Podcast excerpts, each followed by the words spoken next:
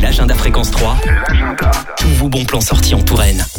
Que vous soyez concerné ou non, notez que le 16 mars prochain, le collectif des associations de lutte contre le cancer d'Indre-et-Loire organise une journée grand public au Palais des Congrès de Tours.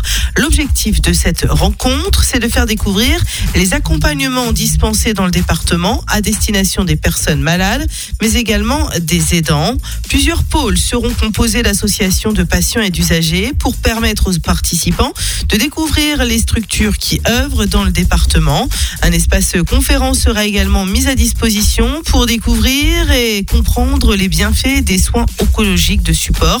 Une conférence du professeur Robert Courtois sera proposée sur l'estime de soi pendant et après un cancer.